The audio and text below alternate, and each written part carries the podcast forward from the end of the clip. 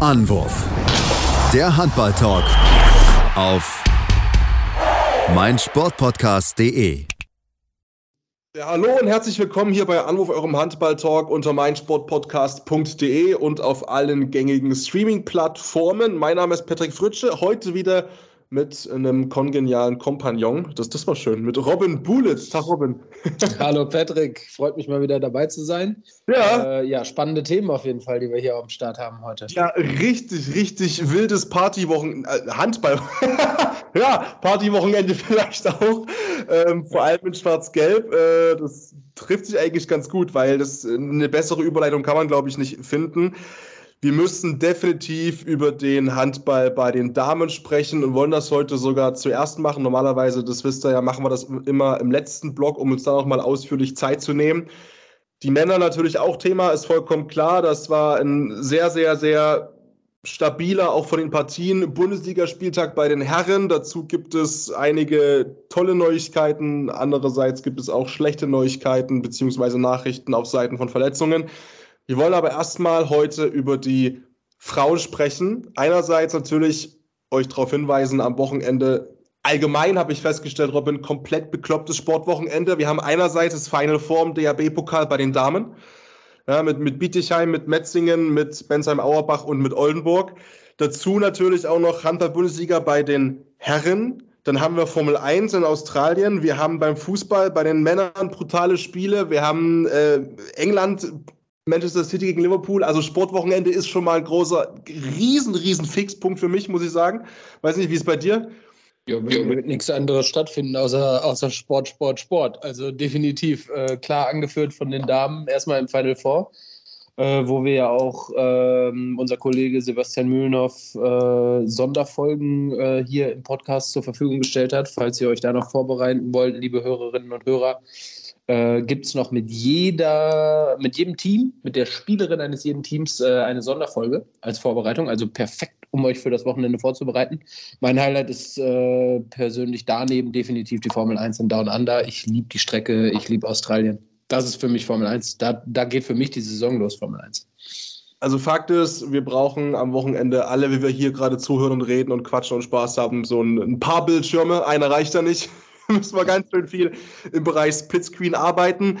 Eine Mannschaft, die wir beim DAB-Pokal nicht sehen werden, ist eine Mannschaft, die allerdings gestern komplett, also da war wirklich Partywochenende. Also ich hoffe es sehr, dass alle Mädels, die da irgendwie arbeiten mussten, heute die Erlaubnis hatten, ein paar Stunden später zu kommen. Ich rede von Borussia Dortmund, denn die waren genauso wie die Thüringerinnen vom THC im Europapokal unterwegs am Wochenende und haben es beide geschafft, eine Runde weiterzukommen. Beim THC war es, ja, war auch spannend. Die haben ja im Hinspiel in Norwegen in 35-35 äh, sich erkämpft und haben letztens jetzt sozusagen am Wochenende gegen Sola HK mit 27-24 gewonnen.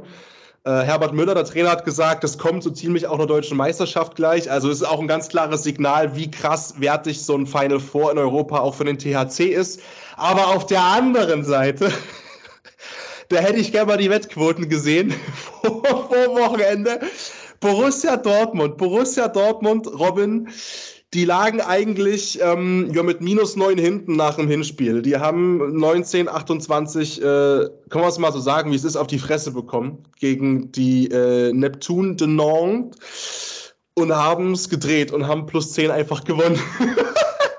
ja, das ist, das ist doch einfach so, keine Ahnung, das ist so Europapokalgeschichte, so, so, so eine magische Europapokalnacht im Damenhandball. Ey, da wird, da wird Borussia Dortmund Damenhandballabteilung, die werden da in 20, 30, 40, 50 Jahren werden die da noch drüber sprechen. Egal wie dieses Final Four für sie jetzt ausgeht, was da passiert, dieses Spiel, das werden die niemals vergessen. So, du liegst, also du, du kriegst mit neun Toren wirklich auf den Deckel im Hinspiel, wirfst nicht mal 20 Tore, alle schreiben dich ab. Weißt du, du bist totgesagt, du bist ausgeschieden, fährst dahin, also ne, spielst dieses Spiel gefühlt nur noch pro forma und dann reißt du aber so ein Ding ab. Mit 19 Sekunden vor Schluss, ausgerechnet Alina Grisels, haut das Ding da rein, 32, 22. Genau dieses eine Tor so, am Ende hätte es, glaube ich, auch so geklappt. ne? weil wenn es, glaube ich, einen 31 zu 22 geworden, weiß ich nicht, ob die mehr geworfenen Tore äh, entschieden hätten. Das, da, da, bin ich mir gar nicht so unsicher, äh, so gar nicht so ganz sicher. Aber egal, es war ist einfach total bekloppt so, ne? Es hat gezeigt, dass im Handball einfach alles möglich ist. Und Hat- wenn hat du dir Gröner so gesagt, ne? Da ja, genau diesen wenn Satz- du, wenn du dir das Herz rausreißt und es auf den Platz lässt, dann, dann geht sowas. Das klingt immer so phrasig und, und im Endeffekt äh, geht man vielleicht auch wirklich ein bisschen zu inflationär mit diesen, mit diesen Sportsätzen um. Es ist immer alles möglich und bla bla bla, leck mich. Aber ganz ehrlich, also wenn an einem Tag so eine Phrase erlaubt ist, dann wirklich, glaube ich, an dem gestrigen Sonntag äh, in Dortmund. Und ich hoffe, wie gesagt, sehr, dass alle die, die heute arbeiten mussten, gnädige Chefs und Chefinnen hatten, die gesagt haben, komm, ja, ist heute alles Lirum Larum, ja, komm einen halben Tag später, was auch immer.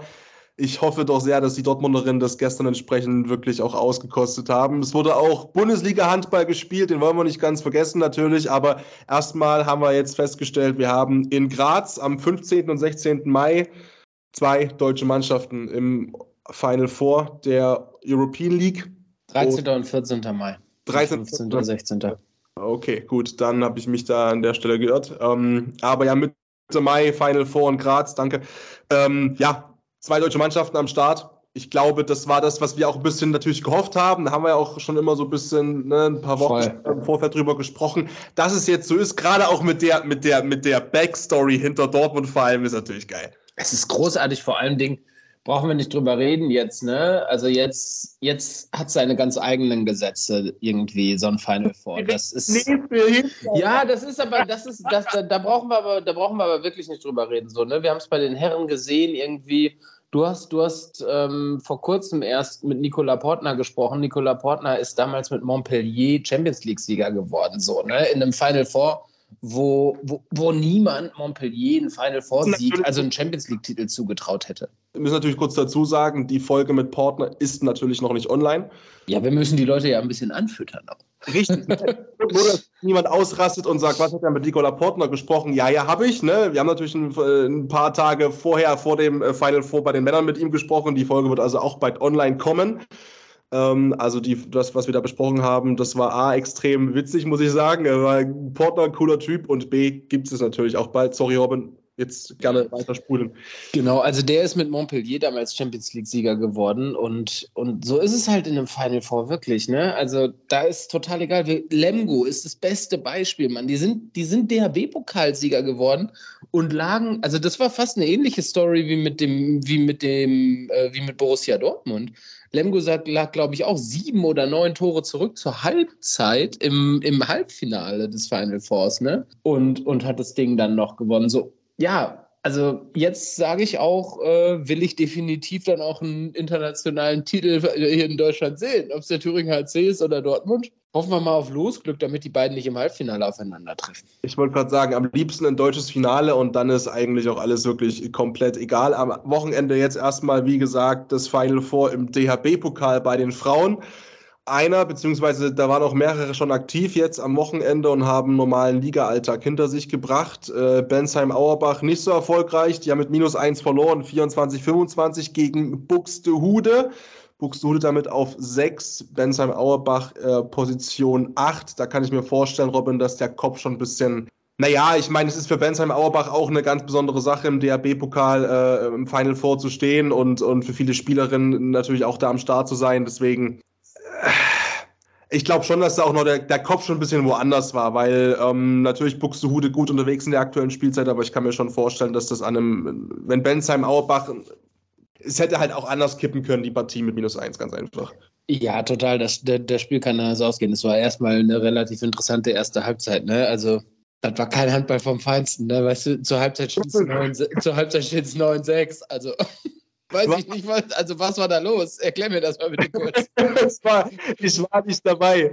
Ich war nicht dabei. Ähm, ich kann mal so viel sagen, an den Torhüterinnen ähm, muss es nicht unbedingt gelegen haben. Ähm, okay, ähm, Helene Ja, also das ist schon, das ist ein komisches Ergebnis, da brauchen wir nicht drüber reden. Also da waren beide vielleicht nicht ganz dabei, aber um auf Binsheim Auerbach einzugehen, ne? klar ist es im Hinterkopf, dass nächste also dass am Wochenende das Final vorsteigt und sie da eine einmalige Chance haben. Und auf der anderen Seite ist bei Binsheim Auerbach natürlich auch die Tatsache gegeben, nach oben und wie, wie, wie auch nach unten geht nicht mehr viel. Also das ist, da ist der Fokus definitiv nicht mehr auf, gerade nicht jetzt im Moment auf der Liga. So, aber sechs Tore in einer Halbzeit sind trotzdem für einen Final Vorteil immer nicht der Anspruch. Also es kann es nicht sein. Das äh, ist, glaube ich, auch für den Bundesligisten nicht der Anspruch. Ne? Also ich glaube, ja. das ein bisschen ausweiten. äh, unterm Strich äh, hat es ein anderer Final Four Teilnehmer ein bisschen besser gemacht. Oldenburg, die haben 32-26 gewonnen gegen die Sportunion Neckarsulm. Ich habe es beim ersten Mal direkt gut ausgesprochen. Da muss ich mal kurz mal, mal applaudieren für mich selbst. Sebastian wird danken. auf Gedächtnis sind Neckarsulm. So, Sebastian darf heute schneiden, der wird gleich hoffentlich lachen, wenn er das hört. So, ähm, nein, aber 32 zu 26 für Oldenburg am Ende. Die sind einen vor in der Tabelle vor Bensheim-Auerbach. Ähm, haben auf die fünf Punkte, das heißt drei Spiele Minimum. Auch da ja, doch, da kannst du bis auf Platz 5 noch, Platz 4 noch vorgehen. Da ist schon noch ein bisschen mehr Action möglich für die Oldenburgerin, die auch langsam, aber sicher eben sich wirklich auch in einen guten Lauf reinspielen. Man könnte sagen, jetzt gerade recht natürlich auch vom Final vor. Auf der anderen Seite Neckar-Sulm nach wie vor einfach auf diesem, ja, auf diesem Relegationsplatz und das in Anführungszeichen nicht problematisch, aber das, was halt schade ist aus Neckar-Sulmer Sicht, ist einfach, dass man hätte Big Points sammeln können weil eben auf der anderen Seite gab es ein direktes Abstiegsduell zwischen Zwickau und Halle Neustadt und ähm, die SV Union Halle Neustadt hat eben verloren und man hätte vorbeiziehen können an denen mit einem Sieg oder mit einem Punktgewinn. Ähm, weil, wie gesagt, ähm, sich in diesem Abstiegskracher Zwickau durchgesetzt hat. Die haben natürlich wiederum dann Big Points geholt, ne? Ja, die haben die Big Points geholt, ne? Und ganz ehrlich, ich muss dann sagen, Neckarsulm dann haben sie es auch nicht besser verdient. Ey. Sie hatten so viele Chancen jetzt und haben, haben es in immer wieder auf der, haben es immer wieder liegen lassen. Stimmt schon, die haben eigentlich immer so, es liegt immer vom Tor das Ding, ne? Aber es ja, sein. also da, da müssen sie meiner Meinung nach dann auch die Quittung für zahlen, weil sie einfach echt die Leistung nicht bringen. So und dann weiß ich auch nicht. Also Halle Neustadt hat definitiv ganz andere Voraussetzungen als Neckars Ulm, deswegen würde ich mal sagen, schlagen die sich da echt noch besser so, auch wenn sie jetzt natürlich äh, diesen, diesen Abstiegskracher, diesen Abstiegskracher verloren haben, ähm, glaube ich, ähm, dass Neckarsulm einfach aufgrund dieser total verkorksten Saison, dass es auch einfach in den Köpfen von der Spielerin natürlich drin ist, äh, wird es in die Relegation gehen.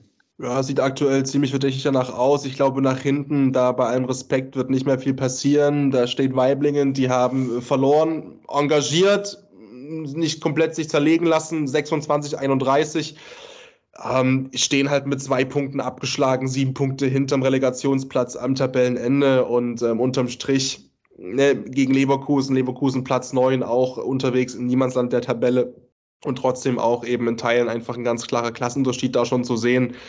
Ähm, das wird für Weiblingen ein, ein, schöner, exotischer Ausflug gewesen sein und für viele hoffentlich da auch retrospektiv irgendwann eine tolle tolle Erfahrung, in der HBF mal unterwegs gewesen zu sein, in der, in der Bundesliga bei den Damen. Und das ist einfach auch eine Sache, sozusagen, die man auch immer wieder erzählen kann. Und vielleicht geht es auch dann irgendwann wieder hoch, ne? Das kann ja auch sein. Aber ich glaube, da äh, alle Prognosen, die wir auch zu Saisonbeginn gestellt haben, werden sich höchstwahrscheinlich da bewahrheiten und wir werden uns von den Weiblingerinnen wieder verabschieden müssen. Eine Partie gab es dann noch, Blomberg-Lippe 37, die Bad Wildungen Vipers 29. Und ähm, ja, Blomberg Platz 4 unterwegs. Wird, ja. Total, es wird, es wird spannend. Es wird richtig spannend auf einmal wieder da oben irgendwie. Ne? Wir haben jetzt, wir haben ja. Borussia Dortmund, äh, klar, spielfrei gehabt in der Liga mit 25 zu 11 Punkten. Wir haben Blomberg vorgestoßen jetzt auf den vierten Rang mit 23 zu 15 Punkten. Und dann haben wir Metzingen, Buxtehude und Oldenburg mit 22 Pluspunkten, wobei Metzing ein Spiel weniger hat, noch mit 14 Minuspunkten. Also das ist, der Kampf um Platz 3 ist noch ultra spannend, vor allen Dingen, weil ja auch Dortmund relativ überraschend zweimal gestrauchelt hat in der ja. Liga, ne? Und ich glaube auch, dass das natürlich, also ähm, dass natürlich jetzt dieser Sensationssieg in der Bundesliga vom äh, im Europapokal vom BVB natürlich trotzdem nicht, äh, dafür sind die alle clever genug, dort nicht drüber hinwegtäuschen wird, sicherlich, ähm, dass es in der Liga vielleicht nicht so läuft wie angestrebt, weil natürlich eigentlich der Anspruch schon klar ist vor der Saison und ja auch in meiner Wahrnehmung relativ offen immer kommuniziert wird, was ich vollkommen in Ordnung finde an der Stelle, dass man natürlich schon sagt, ey, also Bietigheim den Titel zu schenken wollen wir nicht. Wir wollen das schon möglichst eklig gestalten und ganz hinten dran kleben. Und Davon ist, sag ich mal, aus schwarz-gelber Sicht nicht viel zu sehen. Der THC, ja, der klebt noch, drei Punkte hinter ähm, Bietigheim. Aber Bietig, sorry, aber Bietigheim wird die perfekte Saison spielen. Sage ich dir. Passiert ja, so. So, ich war. Verlust, Verlustpunktfrei, Verlustpunktfrei deutscher Meister, aber Dortmunds Anspruch war es nicht, war sich mit Blomberg, Lippe, Metzing, Buxtehude und Oldenburg um den dritten Platz zu prügeln, äh, sondern eher da ganz oben mit anzugreifen und, und Bietigheim die Punkte streitig zu machen. Und das ist, ja, voll in die Hose gegangen. Also elf, elf Minuspunkte sind schon, sind schon eine Ansage, das ist ja schon ein Brett. Weil das ist ja ganz klar, du verlierst erstmal beide Spiele gefühlt gegen äh, deine direkten Konkurrenten Bietigheim und Thüringen im Kampf um die Meisterschaft. Aber damit stehst du halt auch gerade mal bei acht Minuspunkten und dann darfst du dir keine Ausrutscher mehr erlauben. Und äh, ja, gut, das Final, die Final Vorteilnahme wird da sicherlich ein bisschen drüber hin, hinwegsehen lassen. Aber am Ende ist vielleicht für Dortmund ähm, abgesehen von einer Final-Vorteilnahme, wenn es im Halbfinale nichts wird, nichts Zählbares am Ende der Saison da, weil im DAB-Pokal Final Four sind sie nicht dabei. Äh, gut, Final Four international ist erreicht, klar. Aber holst du dir da nichts Zählbares, dann hast du halt die goldene Ananas gewonnen. Ja, ich, ich meine mich auch zu erinnern, dass ich vor einigen Wochen natürlich in einer absoluten Expertise rausgehauen habe, dass für mich die Top 3 schon steht. Und jetzt wird es eben auch da nochmal eng. Also ist ja aber das Schöne äh, an der ganzen Sache, dass es eben wirklich jetzt reingeht, langsam aber sicher in die heiße Phase in der Saison, betrifft sowohl die Männer eben als auch die Frauen. Und bin sehr gespannt. Am Wochenende, wie gesagt, Final Four, unterstützt die Mädels entweder in der Halle beziehungsweise dann im Stream, wird natürlich übertragen, macht euch Ja, genau, das wollte ich noch, das wollte ich noch hinterherwerfen. Ähm, Sport 1 überträgt das erste Halbfinale zwischen Metzingen und Bietigheim um 15.15 Uhr am Samstag im Free TV. Das Endspiel am Sonntag wird auch im Free TV übertragen. Zweite Halbfinale und Spiel um Platz 3 kommen im Livestream auf sport1.de. Ähm, hört euch definitiv unsere Sonderfolgen noch an und äh, verfolgt das und unterstützt die, unterstützt die Damen dort, äh, dass da genug Zuschauer und, und die Einschaltquote ordentlich ist, äh, damit wir weiterhin spannenden Damenhandball auf jeden Fall auch im Free TV in Zukunft verfolgen können, würde ich mal behaupten. Genau, und wir machen ein kleines Päuschen, dann geht es weiter mit den Männern. Wenn wir das sonst immer am Ende machen, vielleicht jetzt schon mal der kleine Hinweis und die Anregung, wenn es euch bis hierher gefallen hat, dann freuen wir uns natürlich über jegliche Kommentare in unsere Richtung, über Instagram, über whatever und gerne auch eine Bewertung bei Spotify und Coda lassen. Und wir machen gleich weiter mit der HBL. Da ist einiges Interessantes passiert, sowohl am Donnerstag als auch am Sonntag. Und am Samstag gab es ja auch ein Spiel. Also bis gleich hier bei Anruf eurem Handball-Talk. Schatz, ich bin neu verliebt. Was? Da drüben. Das ist er. Aber das ist ein Auto. Ja, eben. Mit ihm habe ich alles richtig gemacht. Wunschauto einfach kaufen, verkaufen oder leasen. Bei Autoscout24. Alles richtig gemacht. Vernimmt sich, was man will, dann wilde Gerüchte entstanden. Fast nichts davon stimmt. Tatort. Sport. Wenn Sporthelden zu Tätern oder Opfern werden, ermittelt Malte Asmus auf meinsportpodcast.de.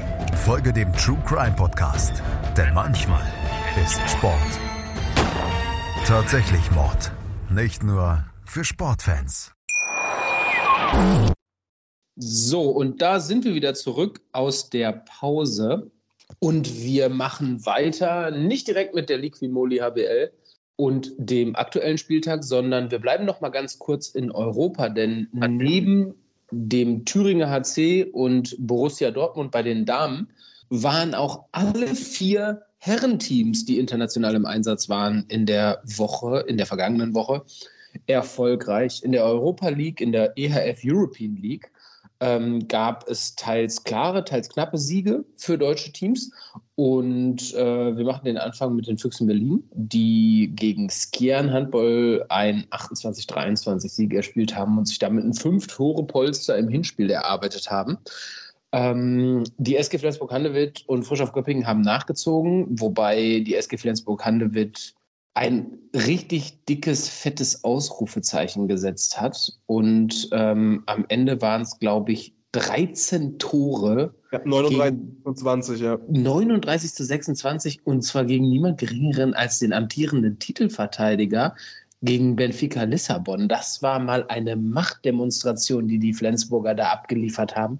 Sowieso schweben die, die Norddeutschen echt auf einer guten Welle im Moment und äh, haben ja in der Liquimoli HBL auch echt noch Chancen, um den Titel mitzuspielen und sind einfach ultra heiß scheinbar da drauf, dieses Final Four der European League in eigener Halle, wie man nicht vergessen darf, zu spielen und äh, ich denke dann auch zu gewinnen. Und äh, ja, mit diesem Sieg sind sie, sind sie dem Final Four natürlich einen Riesenschritt näher gekommen. Wer dem Ganzen auch noch einen Riesenschritt näher gekommen ist, sind die in der Liquimoli HBL etwas strauchelnden Göppinger, die sich gegen den isländischen Vertreter Valo Reykjavik durchgesetzt haben und am Ende ähm, auch ein, was war es, ein 26-22 auf der Habenseite haben. Das 6, ist auch ein 36-29. Ach, 36-29, sorry, stimmt. Ja. Ähm, was auch ein sieben Tore Vorsprung ist. Also es sind durch die Bank gute Voraussetzungen für die deutschen Teams, äh, die im Rückspiel, ja, glaube ich, sich gar nicht mehr so weit strecken müssen. Wir haben jetzt natürlich mitbekommen, Borussia Dortmund, es kann viel passieren, neun Tore Rückstände können gedreht werden, etc. pp. Aber ich glaube, dass äh, alle da einfach heiß sind, äh, in die nächste Runde einzuziehen, in der es dann im Viertelfinale darum geht, eben nach Flensburg zu fahren. Und äh, mit ein bisschen Losglück sehen wir da im Zweifel dann äh, vielleicht sogar drei deutsche Mannschaften. Ähm, wen wir im Viertelfinale ebenfalls ja, höchstwahrscheinlich sehen werden, in der Champions League allerdings werden die Kieler sein. Die Kieler haben sich nämlich ja genau richtig zur entscheidenden Phase der Saison mal sowas von stark zurückgemeldet. In der Liquimoli HBL gehen wir gleich schon drauf ein. Ähm, aber in der Champions League waren die Kieler im Einsatz und zwar am Mittwoch und haben einfach mal dem rumänischen Meister Dynamo Bukarest komplett ihre Grenzen aufgezeigt. Hier reden wir nämlich von einem 41 zu 28 Sieg im Playoff, im Playoff-Hinspiel. Und ja, damit steht Kiel im Viertelfinale, würde ich sagen. Im Viertelfinale wartet dann im Zweifel, äh, also nicht mehr im Zweifel, weil 13 Tore wird Kiel nicht herschenken, wartet Paris. Das ist natürlich ein Riesenkracher dann. Aber ähm, ja, beeindruckende Siege, Patrick, oder nicht? Also hättest du die alle drei so, alle vier, sage ich mal, so deutlich erwartet, inklusive Göppingen? Nö, weil da ich Geld drauf gesetzt ähm, und wäre noch im Jubeltraum noch gar nicht ansprechbar, wahrscheinlich um die Uhrzeit gerade.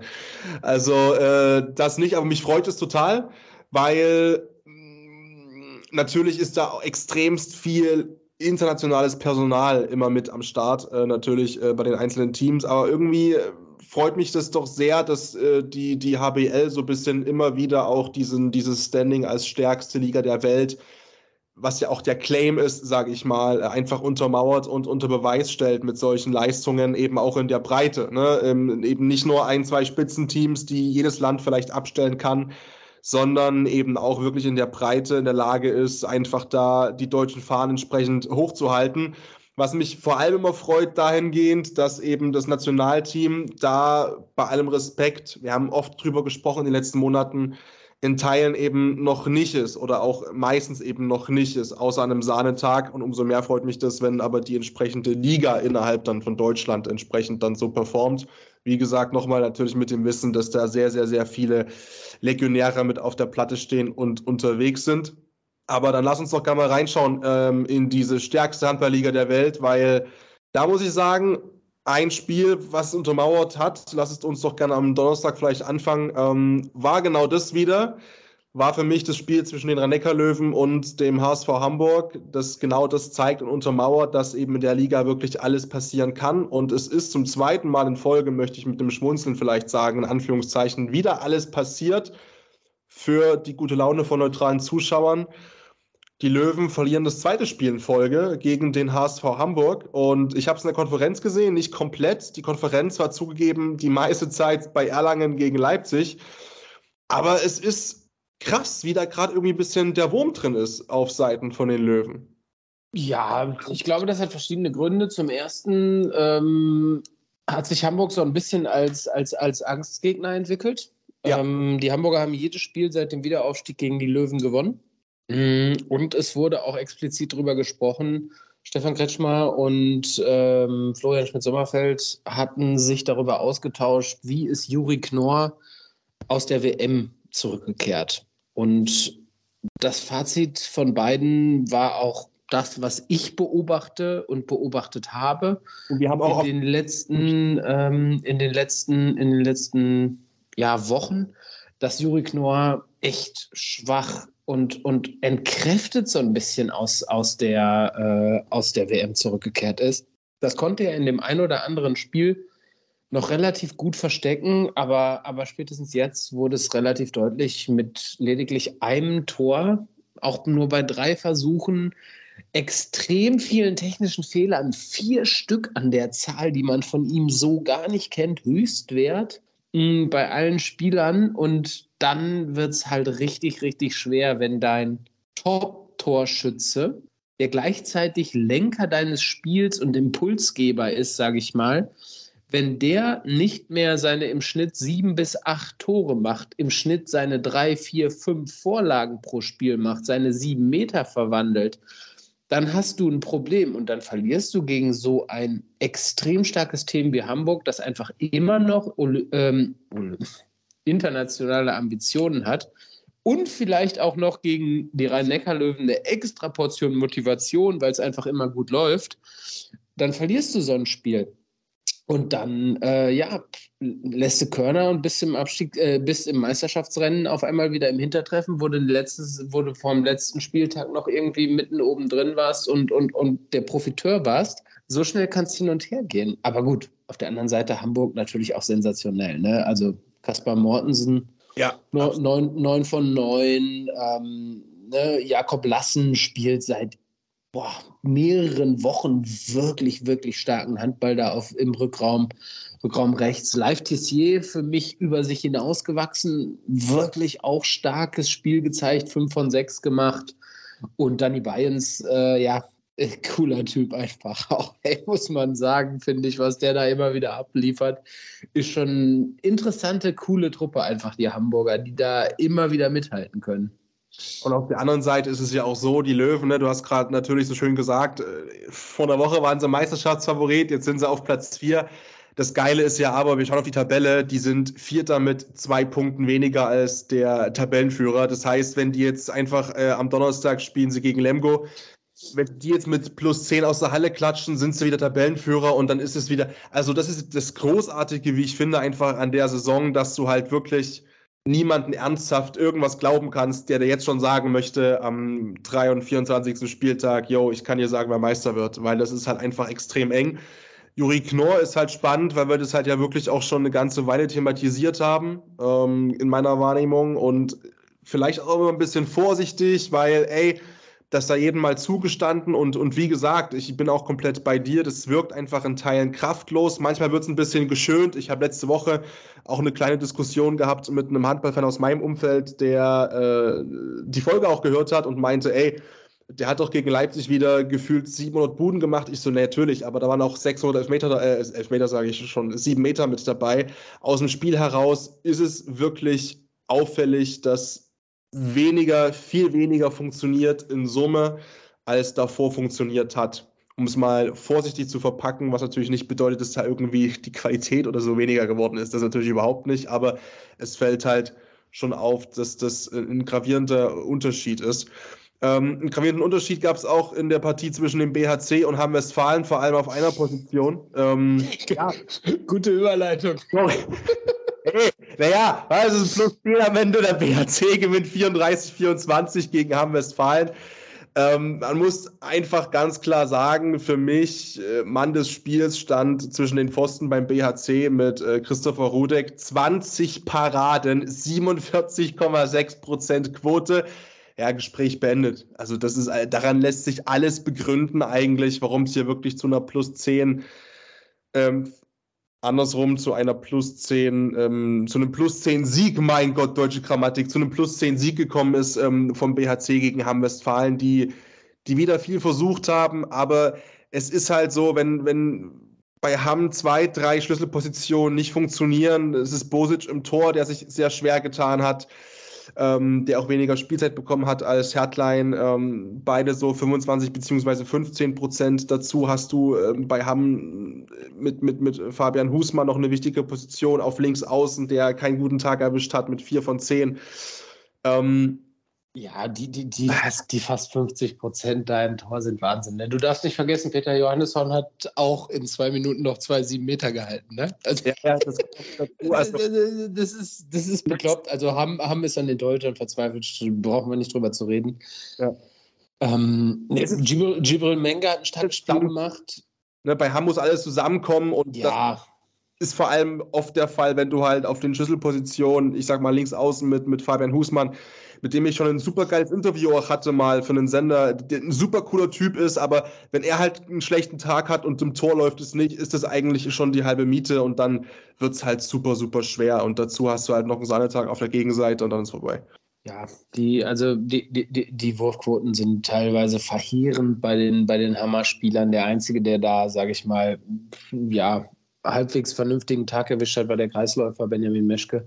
Der interessanterweise, der interessanterweise, äh, der interessanterweise die, die mit Abstand schlechteste Kreisläuferquote über die ganze Saison hat. Ähm, der wirft fast nur 50 Prozent, ne? Und das ist für einen Kreisläufer unterirdisch. Krass, Wenn du ja. das über eine ganze Saison hast, da hat er jetzt äh, gegen den BRC mal mit 83 Prozent einen etwas besseren Tag erwischt. Aber am Ende reicht es nicht. Also haben es abgestiegen. Ja, ja. Noch nicht, noch nicht auf also noch nicht äh, rechnerisch, aber die Vorstellung macht keine Hoffnung auf viel mehr. Dementsprechend können wir gerne auch irgendwie zum nächsten Spiel wegen mir übergehen. Ja, Entschuldigt, entschuldigt liebe Hamm-Fans und liebe BAC-Fans. Ja, das ist das. Lass, lass, uns wieder eine schöne Brücke bauen, denn äh, Benny Meschke hat ja auch in Leipzig mal gespielt beim SCDFK. Wie gesagt, hat mit mir hier studiert in Leipzig. Also haben uns ab und zu mal gesehen. Äh, Daher mal, rühren die 50 Prozent über die ganze Saison. oh Gott, oh Gott. Riecht noch nach. Äh, nein, es ist, es ist schon cool. Ähm, nein, wir haben uns ab und zu in der Mensa getroffen. Das, also, ich habe mich nie getraut, ihm das mal ins Gesicht zu sagen. Ne? Boah, 50 Prozent in ein paar Jahren, ganz schön dünn. Siehst du, hättest du mal gemacht, dann hätte er an sich gearbeitet. Also, das kann ich dir sagen, ne? Benny Meschke, wenn der vor dir steht, das ist schon, also. Da sagst du gar nichts mehr. Boah, also, das ist selbst für einen Kreisläufer schon eine echte Maschine, Alter. Aber er hat auch gespielt, beziehungsweise war da auch immer relativ Zweiter, äh, Zweiter auf der Position Kreismitte damals noch, als er hier war. Ähm, da aktuell Nummer eins. Ähm, Masche Gebaya äh, hat da auch einen, einen, guten Tag gehabt, eigentlich mit 5 von 6.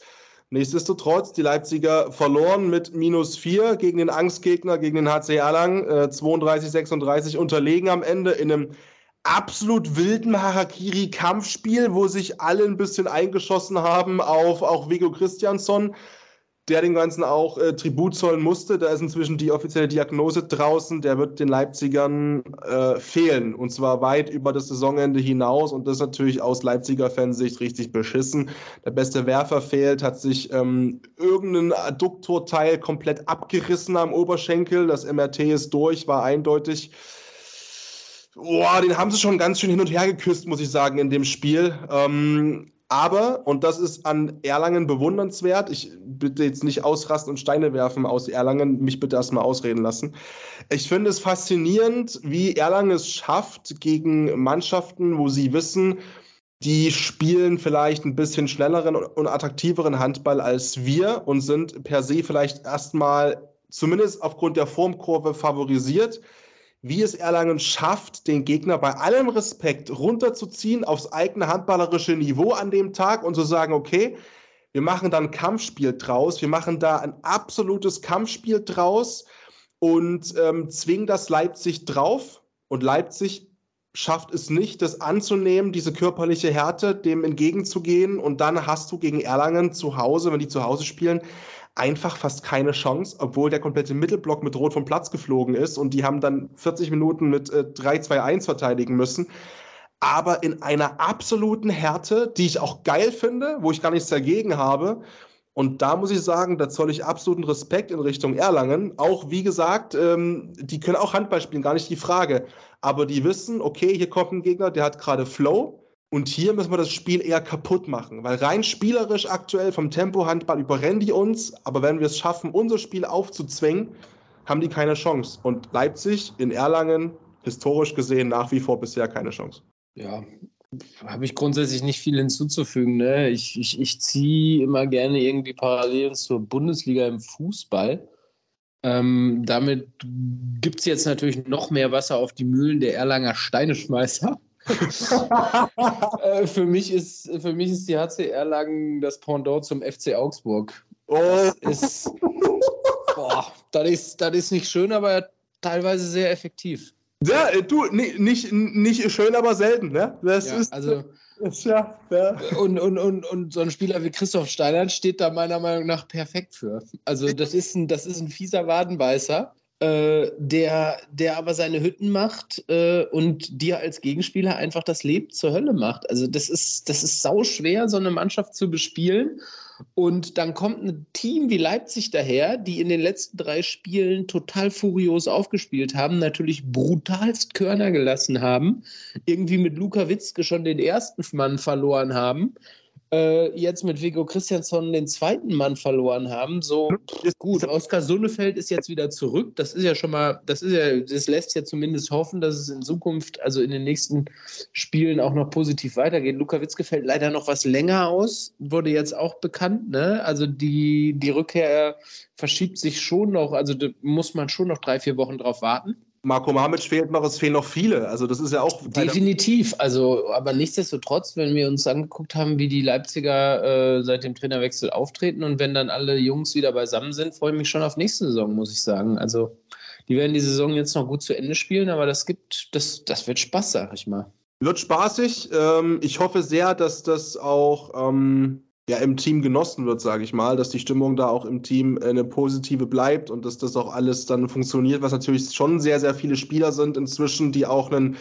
äh, einen Anspruch haben zu spielen. Und ähm, da ist natürlich auch für den Trainer wieder, äh, gerade wenn es so gut läuft, auch nochmal eine, eine, eine Aufgabe, die ein bisschen mehr Fingerspitzengefühl, ähm, sage ich mal, verlangt, das auch alles aufzu, ähm, ja, aufzuwiegen mit der Spielzeit und so weiter und so fort, dass trotzdem dass sich auch alles fair verteilt, dass da keine Unruhe im Kader entsteht.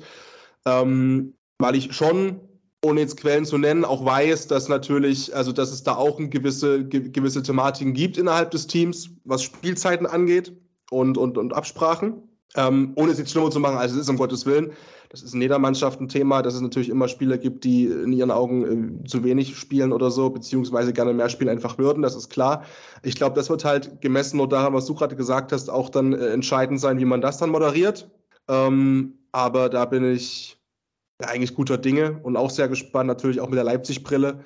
Auf der anderen Seite, wie gesagt, natürlich kannst du immer sagen mit dem Run, ich weiß nicht, wie es du siehst, Robin, man hat das ja auch immer so gerne herbeireden wollen mit diesen drei Top-Teams auch und Leipzig unterwegs dann doch wie eine Dampfwalze äh, in Richtung Europa. Jetzt bist du Achter. ja, die werden, da, da, wird, mit Europa werden sie nichts mehr zu tun haben. Dafür spielt Hannover diese Saison viel zu konstant ja. und der HSV ist da schon auch nochmal gefestigter, wie du jetzt auch gegen, gegen, gegen die Rhein-Neckar-Löwen gesehen hast. Also da brauchen wir nicht drüber reden, aber für nächste Saison sehe ich da schon echt gutes Potenzial mit dem Coach, mit der Truppe. Also da also, wird es definitiv ein Contender für Europa.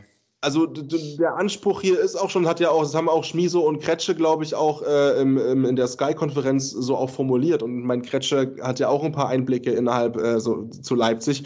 Leipzig hat jetzt nicht den kleinsten Etat von allen Mannschaften und rennt schon seit Jahren mit dem Ziel rum, mittelfristig europäisch zu spielen regelmäßig. Die Frage natürlich ist, wann ist denn mittelfristig? Wenn man das schon vor, äh, vor ein paar Jahren gesagt hat, natürlich. Ähm, aber da bin ich komplett bei dir. Ich glaube, äh, für die Saison, ähm, und die hat auch keiner vergessen, wie die Saison losging. Also, das kann ich zumindest so innerhalb der, der Stadt hier sagen, wie das Stimmungsbild hier ist. Das hat hier keiner vergessen, wie das losging. Ähm, deswegen, ja, mal gucken. Aktuell Platz 8. Ähm, Hannover kommen wir auch noch dann gleich drauf zu sprechen. Lass uns vielleicht noch ganz kurz über das Remis vom Samstagabend sprechen ähm, zwischen Minden und Frisch auf Göppingen. Minden, die es schaffen, wieder mal einen Punkt zu holen. Kurz Hoffnung. Gegen die Remis-Könige aus Göppingen. Ich weiß gar nicht, dass wie viel der Unentschieden schon ist von Göppingen. Das fünfte erst. Also so viel sind es noch gar nicht, aber es ist, äh, wobei fünf ist schon viel. Fünf ist viel. Für Handball definitiv. Extrem viel. Ähm, ist genauso viel wie Melsungen tatsächlich. Und auch Melsungen hat ja ein Remis geholt am Wochenende. Ähm, und überhaupt wieder mal gepunktet gegen Hannover Burgdorf. Ersten Punkte im Jahr 2023. Ja, ist schon krass, ja. Ist schon, schon krass. Ja, ja, Minden, Göppingen, lass uns kurz dabei bleiben. Genau. Ähm, ja, Minden verspielt Big Points, ne? Also die führen 27, 24, fünf Minuten vor Ende.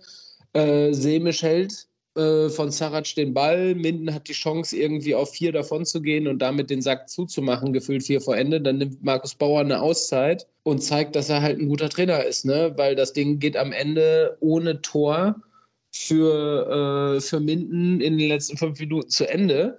Ähm, und Göppingen wirft 15 Minuten vor, vor Ende, 15 Sekunden vor Ende den Ball ins Tor und, und holt sich den Punkt. Also da, da lagen alle Trümpfe fünf Minuten vor Ende wirklich auf, auf Mindener Seite und Minden hat wirklich ein starkes Spiel gezeigt und schmeißt das Ding am Ende ja einfach weg, muss man sagen. Philippe Hansu hat ein krasses Spiel gemacht, neun Tore. Als Rückraumlinker darfst du auch mal eine Quote von 69 Prozent haben, ist okay. Aber wirklich, die haben gut gespielt. Semisch auch wieder gute Leistung gezeigt. Ne? Also ich glaube, wenn Minden Malte Semisch nicht hätte und Philippa Hanso in dieser Saison, äh, dann würden sie mit äh, Hamm um den letzten Platz kämpfen. So, ne? Semisch verlängert, ne? hat verlängert, langfristig in Minden, geht mit denen auch in die zweite Liga zur Not. Ähm, der Mann scheint es da echt zu lieben, aber ja, müssen sie sich selber komplett ankreiden, die Mindener dass sie hier nicht äh, die Punkte geholt haben, ist natürlich ultra bitter unter dem Gesichtspunkt, dass Wetzlar gepunktet hat. Doppelt. Wo wir gleich sicherlich noch zu kommen, beziehungsweise von mir aus gerne direkt rübergehen können zu, äh, zum Wetzlar-Spiel. Das war nämlich der zweite Kracher im Abstiegskampf, nämlich Minden hat gegen Göppingen gespielt und Wetzlar hat in Stuttgart gespielt und nach ja, gefühlter Ewigkeit mal wieder gewonnen. Am Ende haben sie 30-28 gewonnen. Ähm, und ja, es war krass, ne? Also es sah so aus, ähm, als ob da Tonnen, also Zentnerlasten von den Wetzlarer Spielern gefallen sind, ne? Die haben den Sieg gefeiert danach. Ich habe es auf Social Media auch ein bisschen verfolgt, als ob sie gerade die Champions League geholt hätten. Ähm, und ich glaube auch vom individuellen Gefühl, wird sich das auch ganz genau so angefühlt haben wahrscheinlich, äh, weil du natürlich auch ausgerechnet, boah, was für ein Scheißwort im Journalismus, aber ausgerechnet gegen den DVB Stuttgart gespielt hast. Das heißt, gegen jemanden, an dem du dich auch orientieren kannst in der Tabelle, beziehungsweise musst, weil die Stuttgarter auf Platz 15 stehen, du bist eben 16. Hinten klopft eben Minden schon an die Tür. Also es waren ja vor dem Spieltag, sage ich mal, nur zwei Punkte Unterschied und dann ähm, drei Punkte waren es vor dem Spieltag. Minden holt das Remis. Ähm, und dann wäre es noch ein Spiel gewesen unterm Strich. Und jetzt hast du wieder ein bisschen Puffer reinbauen können, hast vier Punkte auf Minden. Das heißt, es sind Minimum mal zwei Spiele. Wenn wir aufs Torverhältnis schauen, eher drei Spiele, die Minden jetzt braucht, um die Wetzlarer noch abzufangen nach oben, klar sind es auch vier Punkte mit Stuttgart, aber wie gesagt, das Thema Wetzlar in der Saison geht ganz klar darum, schlicht und ergreifend einfach die Klasse zu halten und zwar dann gegen Ende berechnet so unaufgeregt und schnell, wie es irgendwie geht. Alles andere ist einfach Bonus in der Spielzeit, glaube ich. Ne? Definitiv. Und mit, ja, dem Ende des Abstiegskampfs, äh, beziehungsweise dem Ende des Abstiegskampfs an diesem Spieltag verabschieden wir uns nochmal in eine kleine Pause.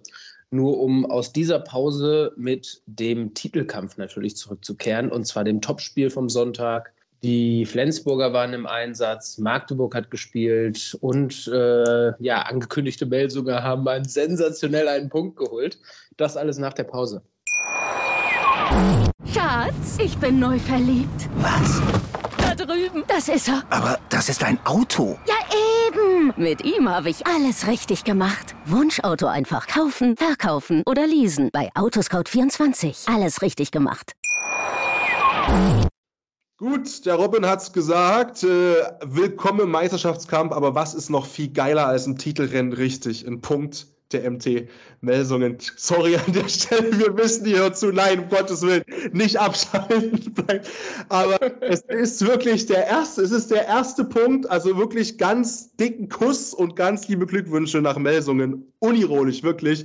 Ähm, zum lang ersehnten ersten Punktgewinn im Jahr 2023 gegen ein sehr, sehr starkes Hannover Burgdorf. Parondo hat es gesagt von Melsungen. Der Punkt, der war super, super wichtig. Natürlich auch fürs Wohlbefinden wurde auch gefeiert. Die sind happy damit. Und vor allem kann man auf diesem Punkt extremst viel aufbauen. Am Ende war es ein 26, 26. Auch auswärts das Ganze, muss man dazu sagen. Und ja, wie man sich den geholt hat, Kastening hat es zum Schluss dann noch geregelt, eine halbe Minute vor, vor Ende der Partie. Und dann hat man eben auch noch das nötige Quäntchen Glück, sage ich mal, und auch die Qualität, das dann noch äh, zu verteidigen, 30 Sekunden. Und am Ende steht, es, es klingt halt total krass, heute ist der 27. März Aufnahmedatum. Es ist der erste Punkt für die MT im Jahr 2023, Robin, aber der auch wirklich, wirklich absolut endlich mal verdient. Ja, total. Ne? Hannover ist definitiv ähm, ein, ein Gegner, gegen den du diese Saison erstmal einen Punkt holen musst. Die stehen nicht umsonst auf dem. Die sind nicht umsonst best of the rest, wenn wir gleich zum Meisterschaftskampf dieser vier da oben, von den vier da oben kommen. Äh, auf Rang 5 steht eben Hannover ähm, mit diesem echt coolen Christian Prokop Handball und dass Melsungen ausgerechnet da sich dann irgendwie zusammenrauft und, und, und den Punkt holt, ist schon gut. Wichtiges Zeichen in die Mannschaft, ne, dass die Mannschaft noch lebt, weil ja, mit so einem 2023 kann es ja auch passieren, dass die Mannschaft komplett gegen dich spielt, gegen den Trainer, gegen die Vereinsführung und dass das alles den Bach runtergeht, so sage ich mal. Aber das tut es nicht. Mm, dafür hat es einfach Spieler wie Timo Kastening, Kai Hefner und so. Also das sind, das sind ja gestandene Nationalspieler, die sich das nicht erlauben können und auch nicht erlauben wollen. Und, und dafür sind sie auch Profisportler, um sowas nicht zu tun, sage ich mal. Ne? Kai Hefner hat ein gutes Spiel gezeigt, 4 von 6. Julius Kühn 4 von 5 gemacht, gutes Spiel gezeigt. Ähm, wer kein gutes Spiel gezeigt hat, am Ende aber der gefeierte Held ist, weil er natürlich den Ausgleich wirft, ist Timo Kastening. Timo Kastenings einziges Tor aus dem Spiel. Ne? Sonst hat er nur Fahrkarten geworfen. Gut, die sieben Meter hat er reingehauen, die zwei. Aber ansonsten hat er die Dinger nur verballert. Der ist leider noch nicht irgendwie auf dem Niveau, das man von ihm kennt vor seinem Kreuzbandriss. Man muss ihm aber da auch meiner Meinung nach natürlich einfach noch ein bisschen Zeit geben. Nichtsdestotrotz ähm, muss ich dir ganz ehrlich sagen, ich halte von Melsungen in dieser Konstellation irgendwie nicht viel. Also da muss was passieren. Da muss, ein, da muss auch ein Neustart her. Ich, ich, ich, ich sehe da irgendwie aber auch nicht die Einsicht, dass dieser Neustart kommen kann und bin gespannt, was mit Melsungen auch in nächster Saison passiert einfach. Und Hannover drücke ich die Daumen definitiv für Europa. Unabhängig von diesem Unentschieden einfach eine richtig, richtig, richtig starke Saison. Ja, absolut. Auch, auch Christian Prokop äh, für mich äh, auch ein äh, Sympathieträger vor Ort. Man muss dazu auch sagen, Hannover hat Bock auf Handball. Ne? Die haben jetzt äh, den Zuschauerrekord aufgestellt. 9200 ähm, gegen den elfplatzierten der HBL, was auch ein ganz klares Zeichen ist, oder also nicht despektierlich gegenüber Melsungen, aber natürlich ganz klar auch ein Zeichen von den Fans an die Mannschaft. Ey, scheißegal, wer kommt. Wir wissen, die Saison ist was richtig, richtig Geiles und wir, wir würdigen das auch mit unserer Aufmerksamkeit und unserer Anwesenheit. Also, das fand ich schon mal extrem geil. Melsungen, ja, ich, ich finde es, also, also, ich bin halt der Meinung, das ist jetzt nur eine Meinung, da steht Patrick Fritsche drauf und da, das muss nicht deine Meinung sein. Rein vom Kader und von den Möglichkeiten, äh, von allem drum und dran, kann ich es mir halt nicht erklären was da in der Saison das, das Problem ist, weil theoretisch müsstest du ganz woanders mitspielen. Aber das wissen die selber. Also deswegen, das brauche brauch mich nicht hier hinsetzen. Na, ich sitze hier gerade auf meiner Couch, äh, halb zehn Montagabend und ich bin kein Handballprofi. Ähm, ich verstehe es halt nicht. Ähm, und ich tue mich das auch wirklich äh, also sehr schwer, das irgendwie nachvollziehen zu können, ähm, wo da ein bisschen der Haken war. Aber gut, da bin ich vielleicht einfach auch nicht nah genug dran äh, am Verein, muss ich auch ehrlich sagen. Deswegen, das ist nur ein Bauchgefühl, ähm, nagelt mich nicht drauf fest. Ja, wird spannend zu beobachten sein, wie es dann nächste Saison weitergeht. Diese Saison wird definitiv im Niemandsland enden, wie so viele Saisons vorher leider schon. Ähm, lass mal vom Niemandsland der Tabelle äh, in den Meisterschaftskampf, weil der war am Sonntag mal sowas von geil. Ja, ich muss über das Topspiel sprechen. Äh, ich habe es von vorne bis hinten verfolgt und ähm, habe einfach ein sensationelles Spiel gesehen und einfach mal wieder festgestellt, der THW Kiel ist die Top-Mannschaft Deutschlands aufgrund der Tatsache, dass der THW Kiel dann da ist, wenn es um die Wurst geht.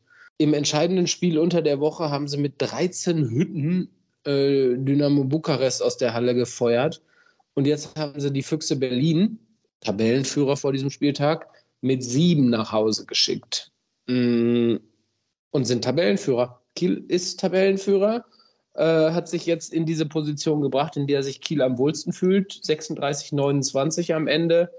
Und Robert Weber von den Füchsen Berlin hat es nach dem Spiel relativ passend formuliert. Wenn das Spiel eine Überschrift hat, würde sie heißen Niklas Landin. Und genau so war es. Ähm, Niklas Landin hat seinen persönlichen Karrierebestwert in der Liquimoli HBL aufgestellt. Vorher stand er bei 21 Paraden. Niklas Landin hat gegen die Füchse Berlin 23 Paraden gezeigt. 23, Patrick. Das ist eine 44%-Quote.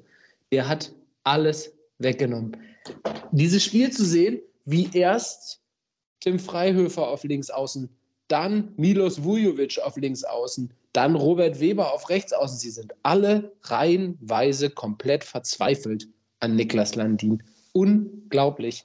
Und hinten schwingt sich Niklas Landin zu seiner weltmeisterlichen und, und welthandballerischen Form auf.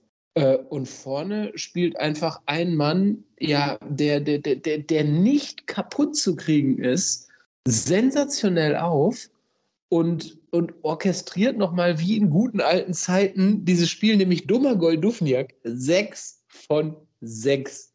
Wie krass ist das denn bitte im Topspiel? Der gute Mann, ey, zündet einfach vorne wie hinten die Raketen. Erik Johansson wirft alle Dinger rein fast, ne? auch acht von zwölf. Wahnsinnsvorstellung vom THW Kiel. Ja, komplett irre. Und ich muss sagen, was ich trotzdem krass fand, oder eben dann nochmal vielleicht diese Nuance ist, die du einfach auch brauchst im Titelkampf dann. Mm, es gibt keine Superlative, um, die, um, um Niklas Landin zu beschreiben, aber auf der Gegenseite fand ich es halt krass, dass du halt dazu auch noch, naja, also bringen wir es mal auf den Punkt, ähm, Kireev 16,6 Prozent und Milos Havliev halt 18,9 Prozent.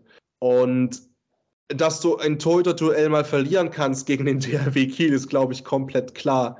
Ähm, aber das finde ich, was du auch gesagt hast, nochmal dieses, wenn es drauf ankommt und gerade auf der Position, die eben ein Spiel auch entscheiden kann, das fand ich dann schon krass, muss ich sagen. Also, dass die Berliner Torhüter da wirklich so einen, hm, wie gesagt, nochmal, ich bin der, der auf der Couch ist Montagabend, ne? aber so einen bescheidenen Tag halt hatten. Das ist natürlich dann auch nochmal in der Summe nochmal extra schwierig, wenn auf der Gegenseite Niklas Landin steht. Und das ist dann vielleicht auch nochmal ein Qualitätsunterschied, über den wir ganz eventuell in ein paar Wochen nochmal explizit sprechen müssen. Wenn wir dann vielleicht drüber sprechen, boah, offensiv hätte es vielleicht hingehauen bei den Füchsen, defensiv, bei allem Respekt, ohne es jetzt übertreiben zu wollen, ähm, lagen vielleicht eher die Gründe dafür, dass es nicht gereicht hat oder gereicht haben könnte.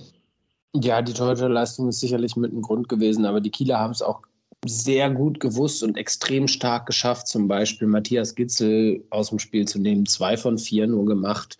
Ähm, extrem stark aufgespielt. Paul Drucks eins von vier nur gemacht. Also die Kieler haben eine brutal gute Abwehr gespielt und vorne wirklich Dovniak und Eriksson äh, und Johannesson beeindruckenden Handball gezeigt. Ne? Sander Sargosen hat keine Rolle gespielt bei den Kielern. Das musst du dir mal vorstellen. Er hat 0 von 3 gemacht und trotzdem gewinnen die Kieler mit sieben. Also meiner Meinung nach, klar, Niklas Landin-Faktor, aber ich finde, dass Philipp Jecher, die Kieler, seine Truppe auch wahnsinnig gut auf dieses Spiel vorbereitet hat und die Kieler einfach dieses Thema Crunch-Time-Handball und wir sind da, wenn es drauf ankommt, das können die Kieler schon. Und das kann ein wichtiger, wichtiger Faktor im Meisterschaftskampf sein, weil die Kieler natürlich auch diejenigen sind, die noch alle bespielen müssen. Die Kieler spielen noch äh, ein Topspiel nach dem anderen in den nächsten Wochen. Ähm, wir können mal direkt weitergehen, gegen wen es noch geht, nämlich gegen die Magdeburger werden die Kieler auch noch spielen in der Liga. Und die Magdeburger haben ja nach zuletzt auch äh, ja, schwächeren Auftritten gegen äh, Leipzig und gegen Hannover, wo sie verloren haben, ähm, jetzt mal eben kurz wieder ein kleines Ausrufezeichen gesetzt weil gegen Gummersbach, die eine starke Saison spielen, wirfst du nicht mal ebenso 41 Tore. Die haben 41 zu 29 zu Hause gegen Gummersbach gewonnen. Damit neuen Offensivrekord für diese Saison, also ne, persönlichen Rekord, Offensivrekord auf die, aufgestellt. Und mal wieder hat natürlich mein Rückraum rechts in Start ja. 7, in Start 7, dem Liquimoli HBL Fantasy Game, Kai Smietz, elf Tore gemacht. Ich möchte kurz einmal sagen, Patrick, ich habe ja. 235 Punkte an diesem Spieltag erreicht und mich damit um 400 Punkte von euch abgesetzt an die Spitze unserer Liga. Das ja, nur mal ganz kurz was dabei. Erlaub, was erlauben Smeets, ey. Ja, der, der es ist so, also weiß ich, was der an seinem Kraftmüsli hatte nach der WM. Also, ist schon, der ist schon wild, Mann. Also, das, egal was der früh frisst, ich will das Gleiche. Also, das ist schon, schon echt stabil. Ne? 11, 11 von 13 wieder komplett im, im Modus. Äh, Darmgard auch stark auf Seiten, Christiansson auch stark, Giesli Christiansson auch seinen Vertrag verlängert, das heißt doppelter Grund zur Freude auf Seiten vom S. 2028 den Vertrag verlängert, ja. das muss man vielleicht mal dazu sagen. Also das ist natürlich auch eine Ansage wie wohl der sich fühlt, aber guck dir das mal bitte an. Also Kai Smietz, elf Tore, Mikkel Darmgard hast du gesagt, acht Tore, Christiansson, sieben Tore. Das sind einfach mal 26 Hütten von drei Spielern. Das ist ja der absolute Wahnsinn. Ne? Auf der anderen Seite werfen Julian Köster und Lukas Blome auch zusammen 16 Tore. Ne? Also Gummersbach hat ja immerhin 29 Tore auch gemacht. Das ja. ist schon ein Wahnsinnsspiel gewesen. Also totales Offensivspektakel. Aber wie du schon gesagt hast, Kai Smith seit der WM, ähm, die Quote ist ja auch der Wahnsinn. Ne? Die, die rutscht ja fast nie unter 80 Prozent bei dem Jungen. Das ist, das finde ich unglaublich. Und ähm, ich will nicht wissen, wie sehr sich äh, Bennett Wiegert in den Hintern beißt, dass der gute Mann nach der Saison nach Flensburg geht. Ja, das wird, das wird, das wird natürlich schon ein Ausfall, der irgendwie dann äh, zu kompensieren ist. Das ist schon klar. Auf der anderen Seite ähm, würde ich gerne noch mal, bevor wir jetzt auch dann nach Flensburg kommen, da war, glaube ich, ähm, richtig Party am Wochenende, vor allem in einem Haushalt und da hat es nichts mit Handball zu tun. Aber ähm, Julian Köster, sehr starkes Spiel gemacht. Ähm, auch allgemein nach der WM diese kleine Delle, wir haben über Knorr gesprochen, die hatte Köster auch. Er arbeitet sich da sukzessive raus, seit einigen Wochen wieder und ist da gut unterwegs. Neun von elf ähm, aus dem Rückraum. Das war komplett stark. Und jetzt lass uns doch gerne, genau, du hast es angesprochen, den, den Bogen spannen. Ähm, trotz hohem Sieg von Magdeburg, trotz spektakulärem Erfolg von Kiel, die beste Laune am Wochenende hatte ein Flensburger äh, mit äh, Johannes Goller und da war Handball eigentlich nur der zweite Grund dafür. Die Flensburger gewinnen 34-27 gegen äh, Lemgo und Johannes Goller ist vor allem am Vorabend zur Partie zum zweiten Mal Papa geworden. Ähm, da kann man nur sagen, Glückwunsch an der Stelle. Ich glaube, das war die untoppbare Nachricht des Wochenendes für ihn. Äh, und dann gewinnst du noch, trägst deinen Teil dazu bei mit 5 aus 9 von, von, als, als Kreisspieler. War ein gutes Wochenende, glaube ich, für ihn. Ja, die 5 von 9 verzeihen wir ihm mal, ne? Ja. Die 55 Prozent. Die, die sind wir von ihm normalerweise nicht gewohnt, aber wenn man nicht geschlafen hat, ist das okay. Dafür, dafür war ja äh, Aaron Mensing da, ne? Das war, ja, war Aaron Mensing, ähnlich wie Kai Smits, ne? Wechselt nach der Saison. Aaron Mensing weiß auch, ich, es geht wahrscheinlich weg von, von den Flensburgern und jetzt äh, hat er zum zweiten Mal nacheinander, glaube ich, oder zum zweiten Mal in drei Spielen eine 100%-Quote gezeigt. Der ist Rückraum links, ne? Also eine 100%-Quote ist, ist, ist, sowas passiert eigentlich nicht bei, ne, bei einem Rückraumspieler. Und dann wirft er 11 von 11 da rein, hat fast wieder, ich glaube, 99er HPI hat er gezeigt jetzt wieder. Ähm, boah, starke Leistung. Also Mensing, puh, ne? aber gut, der Ersatz, der nach Flensburg kommt, heißt Simon Püttlik. Also von dem können wir das, glaube ich, auch erwarten. Ähm, und Flensburg, darf man nicht vergessen, hat sein TBV Lemgo äh, Vendetta überwunden, weil Lemgo mutierte langsam aber sicher für die Flensburger zu einem Angstgegner. Ne? Hinspiel haben sie noch verloren. Letzte Saison haben sie, glaube ich, nur einen Punkt gegen die Lemgoer geholt aus zwei Spielen. Und äh, ja, da jetzt mal wieder ein Sieg war natürlich super, super wichtig. Gerade natürlich auch im Hinblick auf die Tabelle. Denn äh, da sind sie jetzt einfach wieder komplett mit drin. Ne? Also elf Minuspunkte, das sind sie nur zwei hinterm THW Kiel, äh, beziehungsweise drei hinterm THW Kiel. Äh, punktgleich jetzt mit, ähm, mit den Verlustpunktgleich mit den Rhein-Neckar-Löwen und nur zwei auf die Füchse äh, aus Berlin und, und den SC Magdeburg. Definitiv weiterhin alles drin und äh, ja, wird ein ultra spannender Meisterschaftskampf, wie wir schon vor drei, vier Wochen gesagt haben. Und genau in dieser Zeit sind wir ja jetzt. Ne? Jetzt haben wir diese geilen Spiele. Wir hatten jetzt Kiel gegen, ähm, wir hatten jetzt die Kieler gegen, ähm, sag schnell, wir hatten jetzt die Kieler gegen Füchse. Gegen die Füchse, sorry. du fix fertig mit den Nerven. Ne? Ich bin fix und fertig mit den Nerven. Wir hatten die äh, Kieler gegen die Füchse und, und so geht es jetzt einfach die ganze Zeit weiter. Ne? Also das wird, das, wird, das wird einfach ein Fest in den nächsten Wochen ähm, und ich freue mich megamäßig drauf, äh, bis, zum, bis zum Ende der Saison jetzt noch ein so ein geiles Spiel nach dem anderen da einfach zu erleben ähm, übernächsten Spieltag, Sonntag, 9.4. könnt ihr euch schon mal im Kalender rot anstreichen. Oster, Ostersonntag.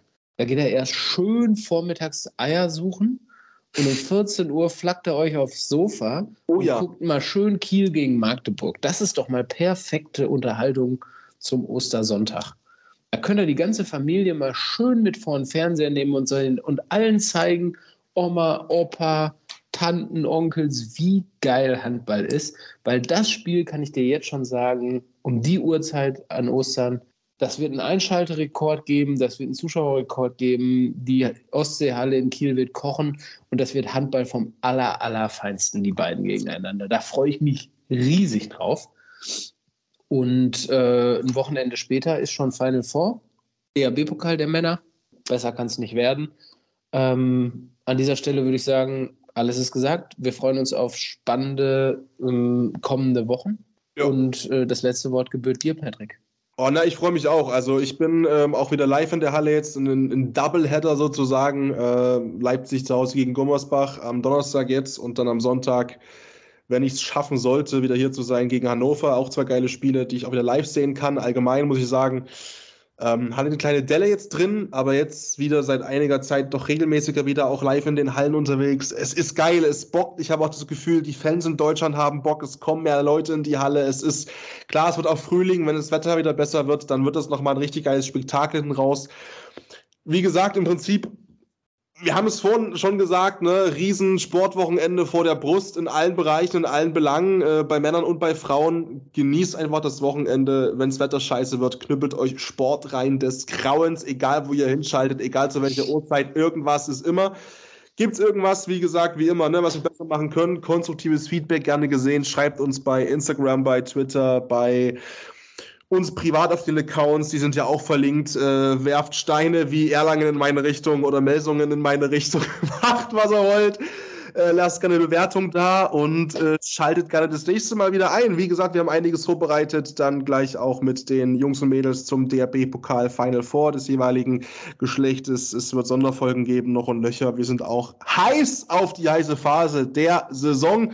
Macht's gut, bleibt gesund. Peace. Anwurf.